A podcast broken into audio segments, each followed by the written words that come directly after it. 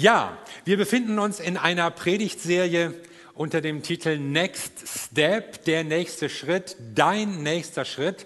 Und Corinna, die letzte Woche gepredigt hat, hat uns ja mit dieser Frage in die Woche gelassen, überleg dir einen nächsten Schritt, den du in dieser Woche machen möchtest. Nicht 100, nicht 20, nicht 5, ein.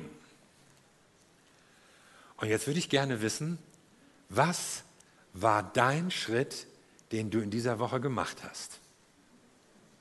Das müsst ihr mir jetzt nicht alle sagen, aber vielleicht fällt euch das ein und vielleicht fällt euch auch ein, oh ja, da war was. Du hast dir letzten Sonntag was vorgenommen und du wusstest auch, Gott hat zu mir gesprochen, aber dann, naja, der Alltag, dann war dies, dann war das.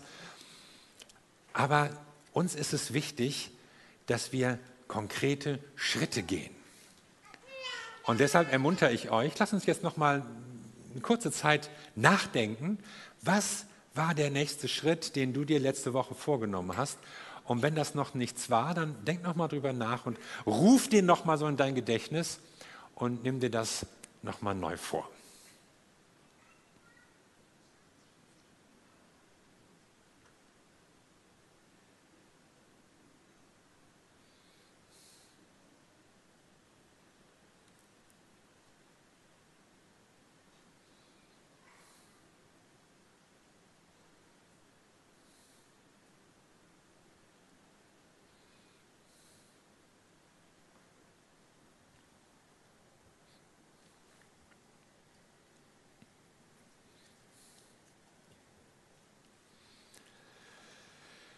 Ja, sind wir mal gespannt, was dann so dabei rauskommen wird. Bei dieser Serie Next Step, da geht es ja um ganz praktische Schritte, konkrete Maßnahmen. Es ist ja nicht nur eine Predigtserie, es ist ja auch ein Kursangebot, das wir ab April anbieten werden. Und wir möchten ja Menschen ermutigen, im Glauben Schritte zu tun. Es ist ja nicht damit getan, dass man sagt, ja, jetzt gehöre ich zur Gemeinde und irgendwie glaube ich auch an Gott, sondern Jesus nachfolgen, das merkt man ja schon am Begriff, hat ja was mit Schritten zu tun. Damals war das ganz praktisch. Jesus sagte zu den äh, Jüngern, kommt, folgt mir nach.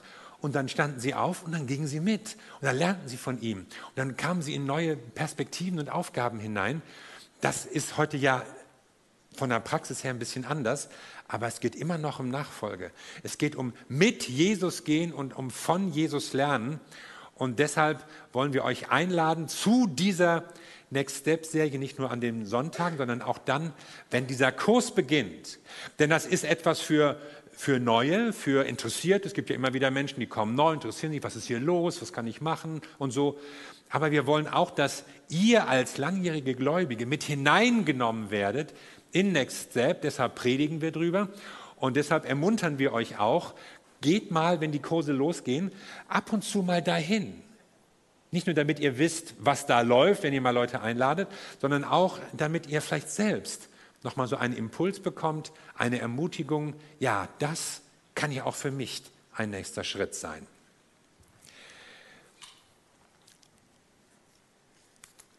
Next Step orientiert sich an unserer Gemeindevision. Und die lautet, Gott begegnen, Leben teilen, Menschen dienen.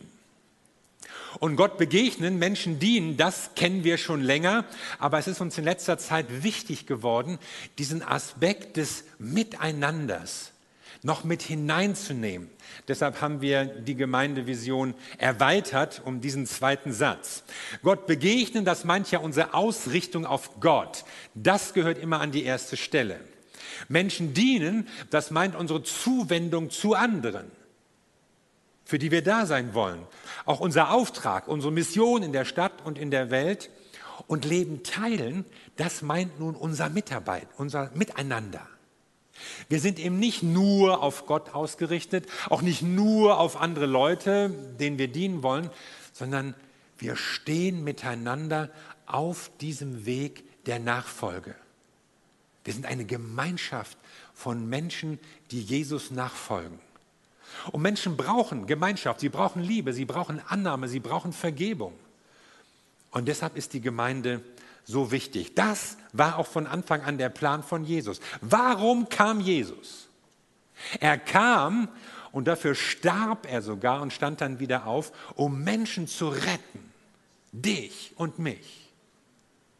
Er kam, und das hat er verkündigt und ausgelebt, um das Reich Gottes auszubreiten.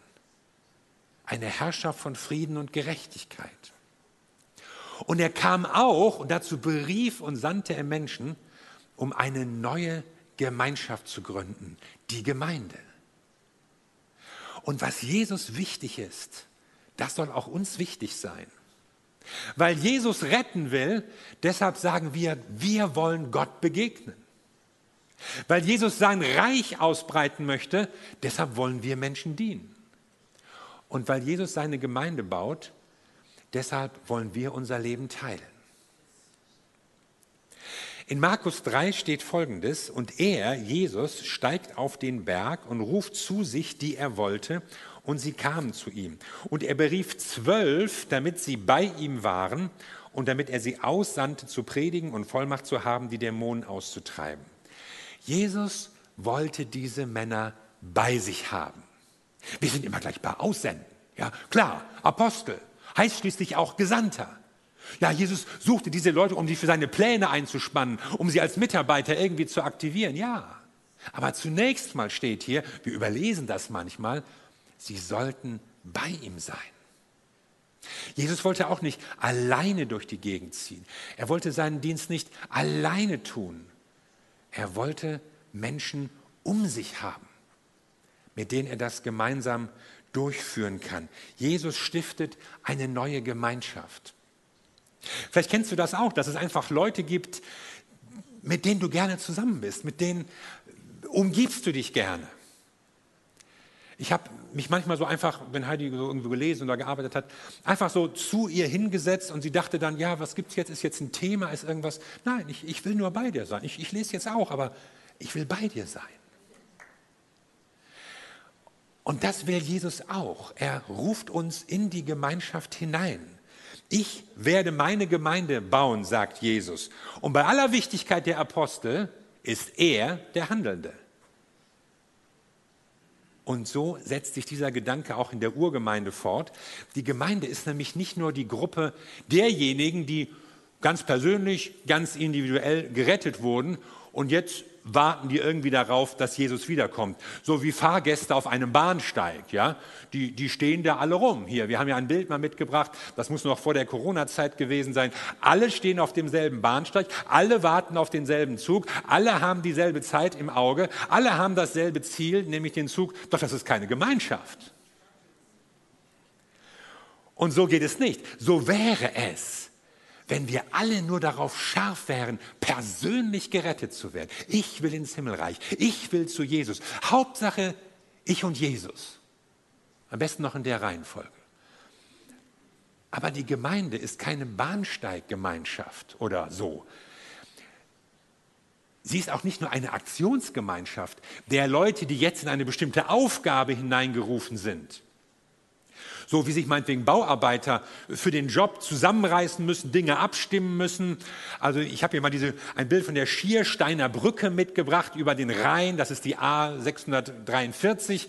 Und da wird jetzt dieses letzte Teil, 120 Meter lang, 25 Meter breit, 2000 Tonnen schwer, wird jetzt da eingepasst.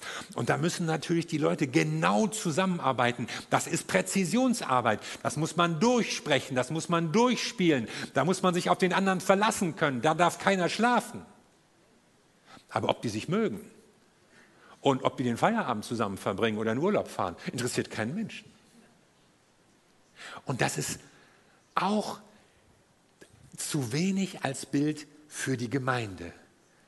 Das Heil ist wichtig und der Auftrag ist wichtig. Und deshalb ist die Gemeinde wichtig, weil sie beides verbindet. Jesus sagt, ich will dich retten. Ja, ich werde das Reich Gottes ausbreiten. Aber euch, die ihr gerettet seid, euch nehme ich hinein in meine Gemeinde. Gott stiftet eine Gemeinde, Gott stiftet diese Gemeinschaft, weil ihm das wichtig ist. Ein zweiter Punkt ist, Jesus liebt seine Gemeinde. Es gibt ja ganz verschiedene Bilder, die beschreiben die Gemeinde im Neuen Testament. Das Haus Gottes, das Volk Gottes, die Herde, ein Pfeiler der Wahrheit oder die Braut. Ich will heute mal ein Bild herausgreifen, nämlich die Braut. Kein Bild kann alles ausdrücken, deshalb benutzt die Bibel mehrere, aber in dem Bild der Braut drückt sich natürlich gerade etwas von der Liebe und der Sehnsucht aus. Woran denkst du, wenn du das Wort Braut hörst? Was löst das aus? Also äh, eine, Braut ist erstmal schön. Als ich so mit Heidi, meiner Frau, über diese äh, Predigt gesprochen habe in der Vorbereitung, da verfiel ich auf den Gedanken, hey, zieh doch mal wieder dein Brautkleid an in der Gemeinde. Ja, das sah so schön aus und, man trägt es sowieso zu selten und das ist eigentlich schade, wenn man auch den Preis bedenkt und nee, ach nee, vielleicht passe ich da auch nicht mehr so rein, ich weiß nicht. Jedenfalls habe ich weiterhin versucht, sie zu überreden. Heidi, Heidi, wo bist du eigentlich? Und dann konnte ich sie doch für diesen ja. Gedanken gewinnen. Extra für euch. Genau, für euch, die ja nicht dabei wart damals. Damit euch die Predigt in guter Erinnerung bleibt. Ja, ich meine, es ist einfach ein besonderes Kleid. Und an diesem Tag muss ja auch alles passen. Ja, das Kleid, die Schuhe, der Schlei, die Frisur. Jetzt so in Corona-Zeiten einen vernünftigen Friseur zu finden. Es ist auch schwierig. Wir haben keine Mühe gescheut. Und es ist einfach schön. Ich hoffe. Oder sehe ich, ich das nur alleine so? Ja, ja, meine ich doch, meine ich doch. Es ist ein besonderer Tag, eine Hochzeit, ein besonderer Anlass, ja. Wie wird sie wohl aussehen, fragt sich der Bräutigam. Wie wird er mich finden, fragt sich die Braut. Wie ist es dir eigentlich ergangen? Äh, damals an diesem denkwürdigen Tage? Ja, ich war schon sehr, sehr aufgeregt. Und in diesem Mittelgang bin ich ja tatsächlich an deinem Arm hier nach vorne gekommen und das war schon einer meiner schönsten Momente im Leben. Und die Bibel spricht eben von diesem Bild der Braut, die schön ist, die auch erwählt ist von Jesus Christus und drückt damit eben aus, du bist für mich etwas Besonderes. Also ich habe die Beobachtung gemacht, dass auch Frauen, auch junge Frauen das heutzutage wichtig finden, dass ein Mann sich entscheidet für sie. Und dass man nicht nur irgendwie so reinrutscht in so eine Art Miteinander und Hochzeitsvorbereitung, sondern dass eine Entscheidung da ist und ein klares Ja. Kannst du dem zustimmen? Ja, absolut, oder? Frauen, wie seht ihr das? Ein Mann legt sich fest auf seine Braut. Das berührt das Herz einer jeder Braut, oder? Er will mich, gerade mich. Warum? Weil ich besonders klug bin? weil ich keine Fehler habe, weil ich besonders schön bin.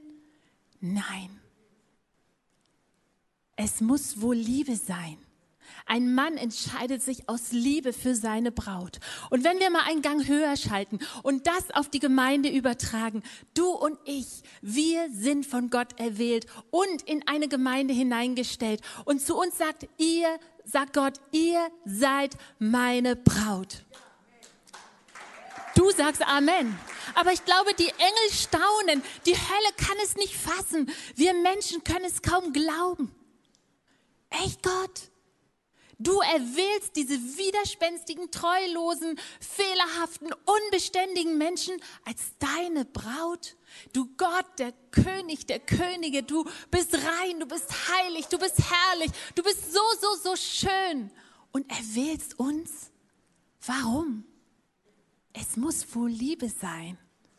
Und das ist es genau, was Gott uns sagt. Nicht aufgrund deiner Taten wirst du errettet, sondern allein durch meine Gnade und meine Liebe. Und ich habe so gebetet, dass das etwas ist, was heute uns ins Herz rutscht. Ich glaube, wenn wir das leben, wenn wir das nicht nur im Kopf wissen, sondern das eine innere Überzeugung ist, dann wird das unser Verhalten verändern. Perfektionismus wird viel weniger Raum in unserem Denken haben, oder? Und dieser Druck, immer nicht gut genug zu sein, würde von uns abfallen. Und du könntest aufhören, dich anzustrengen, für Gott irgendwie annehmbar zu sein. Wenn du das begreifst, dass Gott dich wählt aus Liebe und aus Gnade, dann ist das auch die richtige Grundlage, um dieser Berufung entsprechend zu leben. Denn ja, es passt nicht mehr jede Verhaltensweise zur Braut. Wir dürfen unserer Berufung entsprechend leben und das wird unser Verhalten verändern. Aber dieses Verhalten ist nicht Voraussetzung für unsere Erwählung, sondern Folge unserer Erwählung. Können wir das fassen? Oder erinnern wir uns vielmehr an Szenen wie diese in der Sporthalle damals, als gewählt wurde, die Mannschaften, zwei durften wählen und du standst da mit ganz vielen anderen Kindern. Und dann wurde gewählt Zunächst die Beliebten, die Schlauen, die Sportlichen, die Schnellen. Deine Freundin neben dir, der Junge vor dir, aber du hörtest deinen Namen nicht.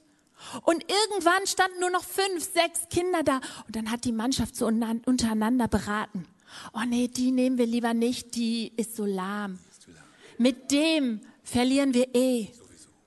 Und dann stehen nur noch zwei da und dann sagt man, ja gut, dann nehme ich dich und du gehst dahin. Oder noch schlimmer, ah, du kannst beide haben. So funktioniert Erwählung in unserer Leistungsgesellschaft. So funktioniert doch Erwählung bei uns Menschen. Und vielleicht fällt es uns deshalb so schwer zu verstehen, dass es bei Gott anders ist. Er erwählt aus Liebe. Ich habe zwei ältere Brüder und ich habe es geliebt, mit ihnen und sah ihren Freunden Fußball zu spielen. Das glaubt ihr mir heute natürlich nicht, aber es stimmt. Und oft war ich die Jüngste auf dem Platz, das einzige Mädchen. Und hey, ich durfte nicht erwarten, als eine der Ersten gewählt zu werden. Aber wenn einer meiner Brüder wählen durfte, dann wählte er mich als einer der Ersten. Heidi, du gehörst zu mir. Weil er dachte, er gewinnt mit mir? Nein, weil ich seine Schwester bin. Und du bist das Geschöpf von Gott. Und Gott wählt dich und dich. Jeder von euch ist seine erste Wahl. Ich weiß nicht, wie Gott das hinbekommt. Es ist auch irgendwie nicht logisch, oder? Aber du bist seine erste Wahl und wir gemeinsam sind seine Braut, die er erwählt. Das, das ist das, was Jesus tut. In der Offenbarung 21, da spricht ein Engel zu Johannes und sagt, komm, ich will dir die Braut zeigen, die sich das Lamm, damit ist Jesus gemeint, zur Frau nehmen wird. Und da wird deutlich, Jesus hat gehandelt. Er hat sich festgelegt. Er wurde aktiv. Von ihm ging die Initiative aus. Und so, so wertvoll das für eine Frau ist zu wissen, da ist ein Mann, der hat sich festgelegt, der hat eine Entscheidung für mich getroffen. So wertvoll ist das für uns als Menschen zu wissen, Gott hat sich für uns entschieden. Er hat sich für dich persönlich entschieden, er hat sich für uns als Gemeinde entschieden. Und da ist diese gemeinsame Sehnsucht, die Bibel spricht ja von einer Hochzeit und meint damit so den Moment, an dem Jesus erscheint und mit seiner Gemeinde vereint wird. Das ist die Aussicht, von der die Bibel spricht. Und das ist ja auch was Schönes, aber du musst jetzt vielleicht nicht die ganze Zeit hier stehen. Ja, danke Oder, schön, danke. Okay, danke, danke, dass du mitgemacht hast. Fand ich wirklich toll. Also stark.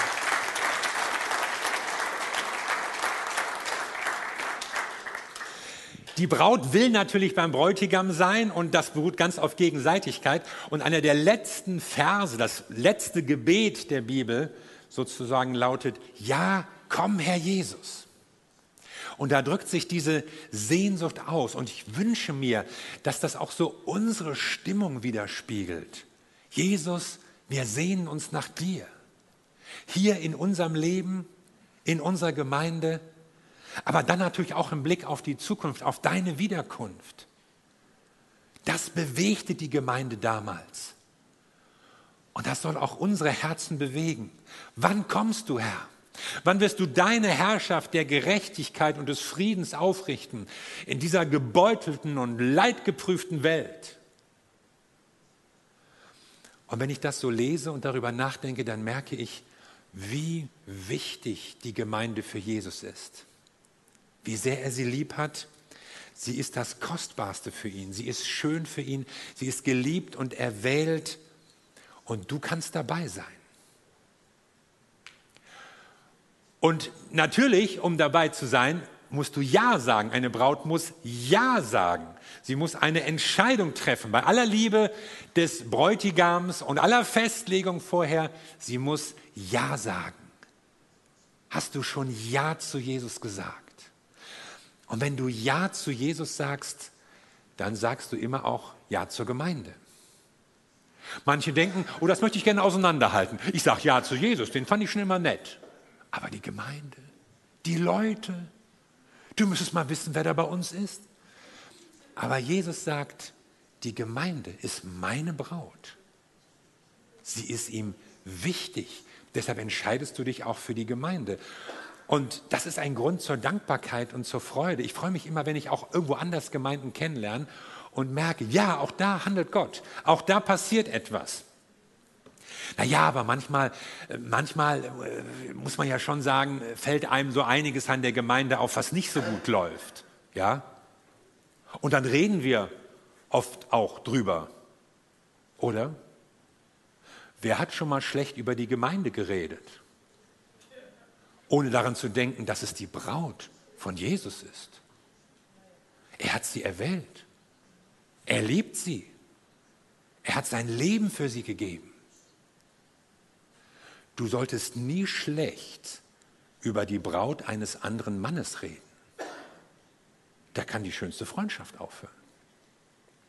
Jesus liebt seine Gemeinde, er liebt seine Braut und drittens, er baut seine Gemeinde. Er tut es überall und er tut es hier mit und bei uns.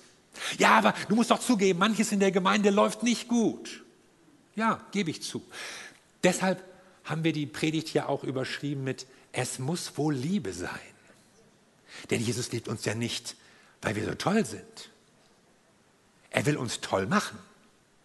Das ist sein Plan. Hört mal, was in Epheser steht, Epheser 5. So sorgt er, Jesus, selbst dafür, dass sie, die Gemeinde, zu einer schönen und makellosen Braut für ihn wird, ohne Flecken, Falten und einen anderen Fehler, weil sie allein Christus gehören soll. Da handelt Gott, Jesus selbst. Wir sind noch nicht am Ziel, na klar. Aber Jesus bereitet uns vor. Er sorgt dafür. Das sind nicht wir Leiter. Ich meine, Leiter sind wichtig und gesetzt und Mitarbeiter sind wichtig. Aber der eigentlich Handelnde ist Jesus Christus. Er baut seine Gemeinde. Und man könnte diesen Satz vierfach betonen. Jesus baut seine Gemeinde. Jesus baut seine Gemeinde. Jesus baut seine Gemeinde. Jesus baut seine Gemeinde. Und das tut er auch mit uns, auch hier in der Elim. Was ist das Besondere an uns? Was mir an der Elim so gefällt, es ist eine Gemeinde, die Jesus gehört. Wir sind Braut Christi. Und deshalb ist hier ein Ort, an dem Menschen Gott begegnen. Ich war ja jetzt so einige Tage auf Gebetstagen, hatte mich so ein bisschen zurückgezogen, um, um Zeit zu haben zum Beten. Und mir ist dann noch mal etwas wichtig geworden, was, was nichts Neues war. Aber was mir noch mal ganz stark ins Herz gefallen ist, wir brauchen die Gegenwart Gottes. Wir brauchen Gott, ihn persönlich, die Begegnung mit ihm in unserem Leben, in unserer Gemeinde. Das ist das Wichtigste von allem. Ich meine, wir arbeiten ja fleißig, wir bereiten uns vor, auch Predigten, da steckt viel Arbeit hinter. Vielleicht denkt ihr, oh, die stehen da immer so locker und erzählen dann so flockig. Das ist mit Arbeit verbunden. Oder das Lobpreisteam, oh, die spielen da so, es geht immer so gut ab und groove. Die üben das auch. Die trainieren das richtig, das dauert Stunden. Und viele andere Sachen passieren, ja. Hier wird der Saal wird gesaugt und geputzt, hier werden Kabel verlegt, irgendwo unterirdisch. Ihr wisst ja gar nicht, was hier unter dem Boden und hier in den Wänden alles los ist. Damit der Gottesdienst insgesamt gut wird, aber vor allen Dingen, damit Menschen Gott begegnen. Das ist der Punkt.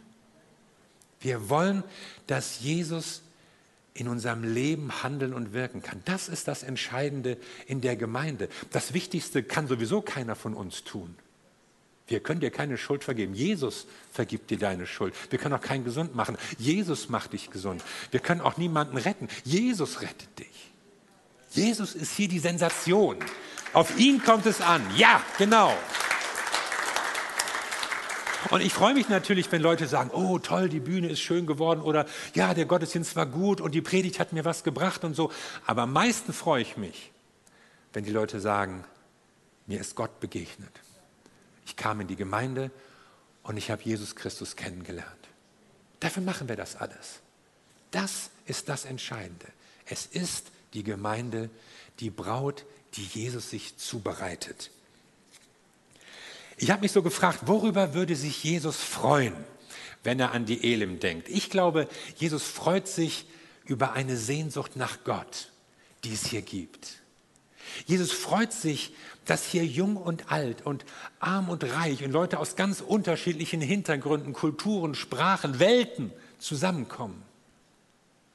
Er freut sich, wenn Menschen in eine Gemeinschaft hineinkommen und füreinander einstehen. Er freut sich über eine Gemeinde, die ihren Auftrag lebt, die Verantwortung in der Welt übernimmt, die einfach auch missionarisch handelt. Das hat diese Gemeinde auch schon immer ausgemacht. Schon in frühen Jahren, die Gemeinde war erst wenige Jahre alt, wurden schon neue Gemeinden gegründet, wurden Missionare ausgesandt irgendwo hin. Man hat Freiversammlungen gemacht irgendwo draußen. Und auch heute haben wir diesen Gedanken von Gemeindegründung wieder aufgegriffen und wir dienen der Stadt, wir dienen benachteiligten Leuten, meinetwegen in der Stadtinsel und vielen Menschen, die zu uns kommen und zu denen wir gehen. Und es ist für sie alle eine Begegnung mit Jesus Christus. Ich habe letztens ein, eine Mail von einer Studentin bekommen, gar nicht aus Hamburg, die hatte im Zuge ihres Studiums etwas über die Elim gehört. Und sie wollte mir das einfach mal so schreiben, was man so über die Elim sagt und wofür die Elim bekannt ist. Und sie sagt, eure Gemeinde ist bekannt dafür, dass ihr so eine internationale Gemeinschaft seid, bis hin in die Mitarbeiterschaft und in die Leiterschaft der Gemeinde. Und ihr seid auch positiv dafür bekannt, dass ihr den Gedanken von Gemeindegründung, neue Gemeinden ins Leben rufen, belebt habt und in Deutschland auch überhaupt wieder ein bisschen Schwung reingebracht habt. Und die Gemeinde ist auch dafür bekannt, dass sie so in der übergemeindlichen Zusammenarbeit mit anderen Christen, mit anderen Gemeinden auch in der Stadt steht. Und ich habe mich gefreut darüber zu sehen, ja, da tut Gott etwas, was ihm wichtig ist. Und das wird von Menschen gesehen und sie sehen Gottes Handeln, was er hier tut, hier bei uns in der Elim. Es muss wohl Liebe sein. Und jetzt ist die große Frage, wie stehst du zur Gemeinde? Jesus liebt seine Gemeinde. Für Jesus ist, sie, Jesus ist sie unglaublich wichtig. Wie wichtig ist sie für dich? Wir sind ja in unserer Serie Next Step. Und vielleicht ist es dein nächster Schritt, überhaupt zu sagen, ja, ich will meine Gemeinde lieben. Ich, ich will mich überhaupt verbindlich machen, mich für eine Gemeinde entscheiden. Ich will mich verwurzeln, ich will Mitglied werden, ich will in eine Kleingruppe, ich will vielleicht sogar mitarbeiten. Ich weiß, manches ist zurzeit schwierig, so mit Connection und Zusammenkommen und Gemeinschaft leben. Aber entscheidend ist ja, was sich in unseren Herzen tut. Ob wir der Gemeinde, ob wir ihren Menschen, ob wir der Braut Jesu zugetan sind. Gott möchte uns vor Augen malen, wie wichtig und wie wertvoll ihm seine Gemeinde ist. Sie ist ihm wichtig, deshalb soll sie auch uns wichtig sein. Und Gott will dich ermutigen, einen nächsten Schritt zu tun. Manche werden nach solch einer Predigt die Entscheidung treffen, überhaupt erstmal Teil einer Gemeinde zu werden. Manche werden sagen, ja, ich brauche Gemeinschaft. Ich brauche eine Kleingruppe. Ich gehe dahin. Ich biete sogar eine an. Und wieder andere werden die Entscheidung treffen, ich will mitarbeiten. Es lohnt sich, sich dafür zu investieren, was Jesus total wichtig war. Was ist dein nächster Schritt?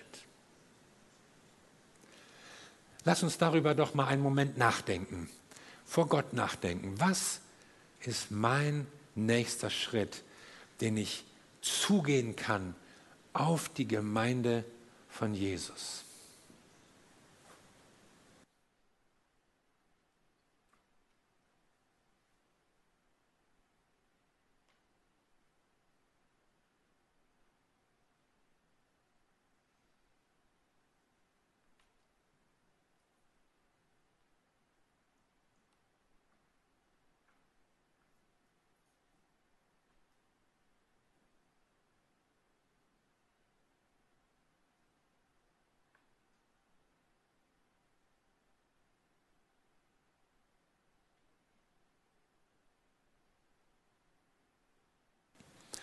Wir danken dir von Herzen, Jesus Christus, dass deine Liebe zu uns der, der Grund, die ganze Basis für unser Leben ist. Du hast uns gewollt, uns jeden Einzelnen und auch uns als Gemeinde. Und ich möchte so darum beten, dass du uns diese Liebe zur Gemeinde, die dich auszeichnet, dass du die uns auch mitgeben kannst. Dass wir nicht die, die Unvollkommenheiten der Gemeinde sehen, und uns auf das konzentrieren, was nicht so gut läuft. Uns vielleicht zurückziehen, gar nicht mehr kommen wollen, sondern dass wir die Liebe Gottes zu seiner Gemeinde sehen und uns für das einsetzen, was dir wichtig ist. Ich möchte beten für Menschen, die diese Botschaft hören, dass du ihnen vor Augen malst, was ist der nächste Schritt?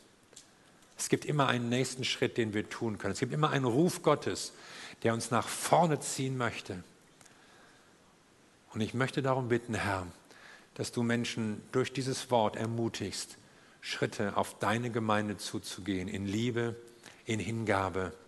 Und so baust du deine Gemeinde zu einem Segen für die Welt, aber auch zu einem großen Segen für jeden Einzelnen. Danke, Jesus. Danke, dass du zu unseren Herzen sprichst.